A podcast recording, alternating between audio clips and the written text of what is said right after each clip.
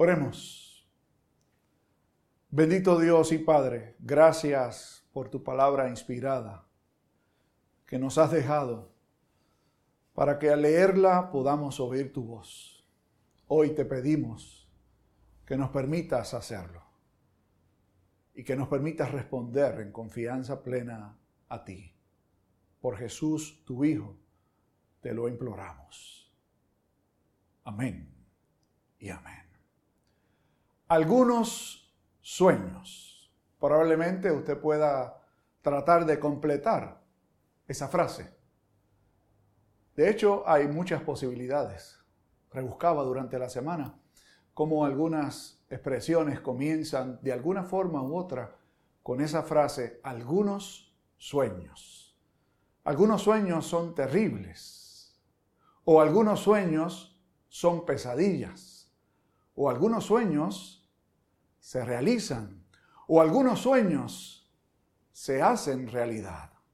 O tal vez algunos sueños, sueños son. O quizás usted ha pensado en esa persona que siempre está en otro mundo y le decimos tú siempre estás soñando con pajaritos preñados. Hoy vamos a comenzar juntos a mirar la historia de uno de los hijos de Israel, o Jacob, como era su nombre previamente hablando, a quien la historia ha reconocido como José, el soñador. Los invito a mirar juntos un drama que es parte de esa historia que apenas comienza en el capítulo 37 del libro del Génesis y que se extiende por el resto de este primer libro de la Sagrada Escritura. En este drama que estaremos mirando en la mañana de hoy, hay tres escenas. Y además de haber tres escenas, hay tres grupos de personajes o tres personajes que juegan un rol determinante. ¿Quiénes son? Y vamos entonces a tratar esta primera escena que se pinta en este drama que acabamos de leer hace un rato. José es el hijo onceavo de doce varones que tuvo Jacob. De hecho, Jacob tuvo sus trece hijos, una de ellas era mujer, los demás varones todos, de cuatro mujeres distintas. Lea, que era la hija mayor de aquella ah, de aquel ah, hombre Labán que engañó a Jacob y se la entregó primero antes de la mujer por la que él trabajó por siete años, que era Raquel, ella le dio seis hijos a Jacob. Las dos siervas de Raquel y de Lea le dieron cada uno dos hijos más. Y finalmente, Raquel le da los últimos dos hijos a Jacob. El primero de ellos fue José. Y el texto de la escritura nos deja saber que Jacob mostraba preferencias por este hijo. De hecho, ella, su madre, no podía darle hijos. Por lo tanto, el nombre que le ponen es José, que quiere decir añadido o sumado. Porque tanto su madre y su padre lo entendieron como algo que Dios añadió cuando ya él estaba viejo, Jacob, y cuando se supone que no podrían tener hijos, porque la madre era estéril, finalmente pudo tener estos últimos dos hijos. Y al dar a luz a su último, que se llamó Benjamín, la madre falleció. Probablemente todos esos elementos juegan un rol importante a la hora de entender cuál era la relación que tenía Jacob con este hijo número 11, a quien prefería con respecto al resto de sus hermanos. Y la Sagrada Escritura también nos dice que sus hermanos le aborrecían porque el padre mostraba preferencias por él. Un día se le ocurrió a Jacob mandarle hacer una túnica larga de muchos colores a su hijo preferido, lo que hizo que sus hermanos aún le aborrecieran más. Como si esto no fuera suficiente, y de hecho esta es una historia que otro día tal vez que hablemos acerca del rol del padre y la madre, podríamos mirar para descubrir allí qué cosas no deberían hacer los padres en su relación con sus hijos, pero hoy no es el momento. Sencillamente sirven como trasfondo para ayudarnos a entender este drama de muchas, muchas implicaciones. Ya hemos visto que los hermanos mayores de Jacob le aborrecían por ser el preferido. Luego le aborrecieron más cuando su padre le regala, perdón, la túnica de muchos colores. Y luego terminan aborreciéndole más aún. Cuando este hermano, el soñador, le cuenta sus sueños a sus hermanos y el primero de ellos relata la historia de doce manojos de trigo que estaban amarrados y todos se inclinaban ante un solo manojo que, que aparecía erguido y ese manojo era el de José. Sus hermanos le dijeron, ¿qué tú quieres decir? Que nosotros nos vamos a postrar y que tú vas a señorear sobre nosotros. Y le aborrecieron más. Luego, José tuvo otro sueño y lo contó a sus hermanos, lo contó también a su madre, que aún estaba viva, y a, sus, y a su padre. Le dijo, soñé que el sol, la luna y las estrellas, todos se postraban ante mí. Y su padre lo reprendió. ¿Qué es esto que has soñado? ¿acaso yo, tu madre y tus hermanos nos vamos a postrar ante ti? Y el texto dice que sus hermanos entonces ardían de envidia contra José. Sin embargo, Jacob, su padre, aun cuando lo reprendió, meditaba acerca de estas cosas. Y nos quisiéramos detener allí al cierre de esta primera escena de este drama interesantísimo. Porque esa expresión casi se repite literalmente. En el caso de María, la madre de Jesús, cuando los pastores llegaron para contar en el, evento del nacimiento de Jesús que se le habían aparecido una legión de ángeles para dejarle saber que había nacido el Hijo de Dios. Y el texto dice que María meditaba o reflexionaba sobre estas cosas para establecer un contraste entre lo que el resto de las personas pensaban y María en particular pensaba, y en este caso, de este drama, con respecto a lo que José podía pensar, con respecto a lo que sus hermanos podían pensar y con respecto a lo que Jacob, el padre de todos estos hijos, podía pensar y meditar, para dejarnos saber que ellos, tanto María en el caso del Nuevo Testamento como Jacob, en esta historia del Génesis, tenían una información que los demás no tenían. De hecho, así era. A María se le había aparecido un ángel para dejarle saber quién iba a nacer de su vientre. Jacob ya había tenido sus propios sueños y la historia patriarcal de que Dios iba a bendecir a esta familia. Cabe destacar también que los sueños en el contexto de la Sagrada Escritura juegan un rol muy importante. Antes, cuando no existía la Escritura o solamente unas partes de la Escritura, Dios solía hablarle a su pueblo a través de hombres como los patriarcas o a través de profetas para dejarle saber cuál es o cuál era su voluntad, como es este el caso. Seguramente entonces Jacob debió quedarse meditando y pensando, Dios quizás nos está hablando y nos está dejando saber algo que nosotros no conocemos. ¿Cuál es la segunda escena en esta historia? En ella nos dice el escritor bíblico, Moisés, que los hermanos de José se habían ido a atender a las ovejas de su padre y que su padre los envía, envía a José a donde ellos para tener noticias de sus hermanos. De hecho, se habían ido a un lugar bastante distante. Entonces, José se dirige con su túnica de colores para encontrarse con sus hermanos y luego regresar y darle noticias a su padre Jacob. cuando sus hermanos lo ven llegar o que se está acercando a ellos, tramaron hacerle daño. De hecho, originalmente el plan era matémosle. Y luego tomemos la túnica, llevémosla a nuestro padre y le haremos saber que algún animal o alguna bestia lo devoró. Y mientras ellos planificaban hacer esto, llega el hermano mayor, Rubén, que no estaba en el momento en que se estaba planificando la muerte de sus hermanos, y le dice, no hagamos esto, no derramemos la sangre de nuestro hermano. Mejor arrojémoslo en una cisterna y que allí permanezca, pero que no seamos nosotros quien le demos muerte.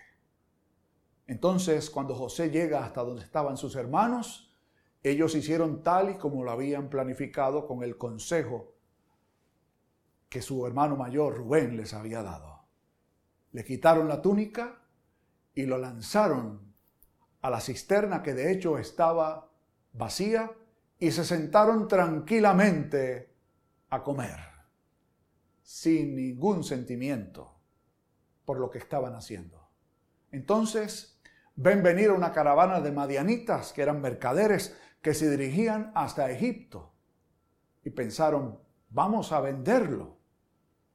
Y así salimos de nuestro hermano, no hay ni siquiera que buscarlo. Entonces tomamos la túnica y la llevamos a donde nuestro padre le dejamos saber que murió. Y así hicieron. Interesantemente, vendieron a José a los madianitas por 20 monedas de plata. Y la historia no termina aquí. Los madianitas se llevan a José a Egipto, en donde habrá de continuar esta historia que veremos la semana próxima con el favor de Dios. Sin embargo, la, la tercera escena de este drama de esta mañana representa a los hijos de Jacob regresando hasta donde su padre, con la túnica despedazada y llena de sangre, pues mataron un cordero y utilizaron la sangre de este cordero para hacerle creer a su padre, engañándolo de que su hijo José estaba muerto. Jacob no podía soportar el dolor por la pérdida, por la muerte de su hijo preferido, y bajo engaño, como él tantas veces había sido un protagonista engañando y siendo engañado, creyó que su hijo, el preferido, el soñador, había muerto. Y aquí cierra este drama que en la mañana de hoy compartimos con ustedes. Nos corresponde en este momento realizar una breve reflexión acerca de qué es lo que se nos presenta. En esencia se nos presenta la historia de un soñador, instrumento de Dios para el pueblo suyo, por un lado, y por otro lado, el padre de éste, que tiene cierto conocimiento, pero a la vez se convierte en una víctima del engaño de sus hijos. Y finalmente los hijos, que representan el repudio del ser humano a lo que Dios quiere hacer y la manera a través, utilizando el poder, logran cancelar los sueños según su manera de pensar. De hecho, cuando veían venir a su hermano, dice, aquí viene el soñador, matémosle y terminemos con los sueños. Los sueños son un instrumento de Dios, decíamos. Allí se prefiguraba, aunque el sueño no era nada simpático para nadie, figúrese usted que alguien sueña con que es demasiado grande, le llamaríamos un megalómano. Alguien que cree que es mayor que el resto de la gente, los demás seguramente nos sentiríamos ofendidos. Pero vemos como la mano de Dios está presente aún en actitudes nuestras que no honran a Dios y que no son las correctas. Dios realmente utilizó el sueño para prefigurar qué habría de pasar con esta familia eventualmente. Ya veremos el resto de la historia más adelante. Y finalmente, ¿dónde podemos ver a Cristo prefigurado en toda esta historia? Creo que hay varios elementos en donde podríamos verlo. En primer lugar, en José y la manera en que sus hermanos lo desprecian, como Jesús fue despreciado por los suyos, por su familia, pero también por el pueblo al que Dios le envió para que le redimiera con su muerte. Vemos a Jesús de igual forma prefigurado en la venta que hacen los hermanos de José por 20 monedas de plata. Más tarde Jesús sería vendido por 30 monedas de plata. Y finalmente, creo que podemos ver a Jesús prefigurado en la intercesión que realiza Rubén, el hermano mayor, para que en lugar de matar a José, por su intervención, no lo hicieran y lo vendieran a los madianitas, de forma tal que el sueño o los sueños de José pudieran concretarse más tarde, aun cuando Rubén no sabía lo que hacía. Hoy, ¿qué tal si reflexionamos acerca de las maneras en que Dios suele moverse en las vidas nuestras, sin nosotros saberlo? Leí una historia acerca de un cantante famoso del siglo XIX. David Sankey era su nombre. Viajaba de noche en un pequeño barco de vapor por las aguas del río Potomac en los Estados Unidos. La noche era clara, serena, fresca, tranquila. Y los que iban con Sankey, que lo conocían, le pidieron, por favor, cante algo. Y Sankey comenzó a entonar un himno cuyo título es Jesús, semi fortaleza. Cuando Sankey terminó de interpretar aquel hermoso himno, hubo un silencio extremo. Nadie siquiera osaba moverse, impactado por el himno y por la ocasión. Finalmente un hombre tosco, severo, de mal aspecto físico, se acercó a Sankey y le dijo, ¿es usted tal persona y comenzó a describir un evento de su propia vida. Aquella noche de luna llena en mayo, en tiempos de la guerra civil en los Estados Unidos, usted sirvió en tal ejército, en tal lugar, estuvo presente y Sankey le respondió, sí, yo fui un soldado. ¿Qué sucede? Y el hombre le contesta, yo era un soldado del ejército enemigo. En medio de la oscuridad de la noche, estaba presto a dispararle a usted sin que lo supiera. Sin embargo, usted se puso a entonar un himno. Me detuve y dije, déjame terminar de escuchar el himno y luego lo mato. Cuando llega la segunda estrofa del himno, sentí que no podía hacer aquello que me había propuesto hacer. Aquel himno me recordó que mi madre, ya fallecida, me lo cantaba cuando yo era un niño.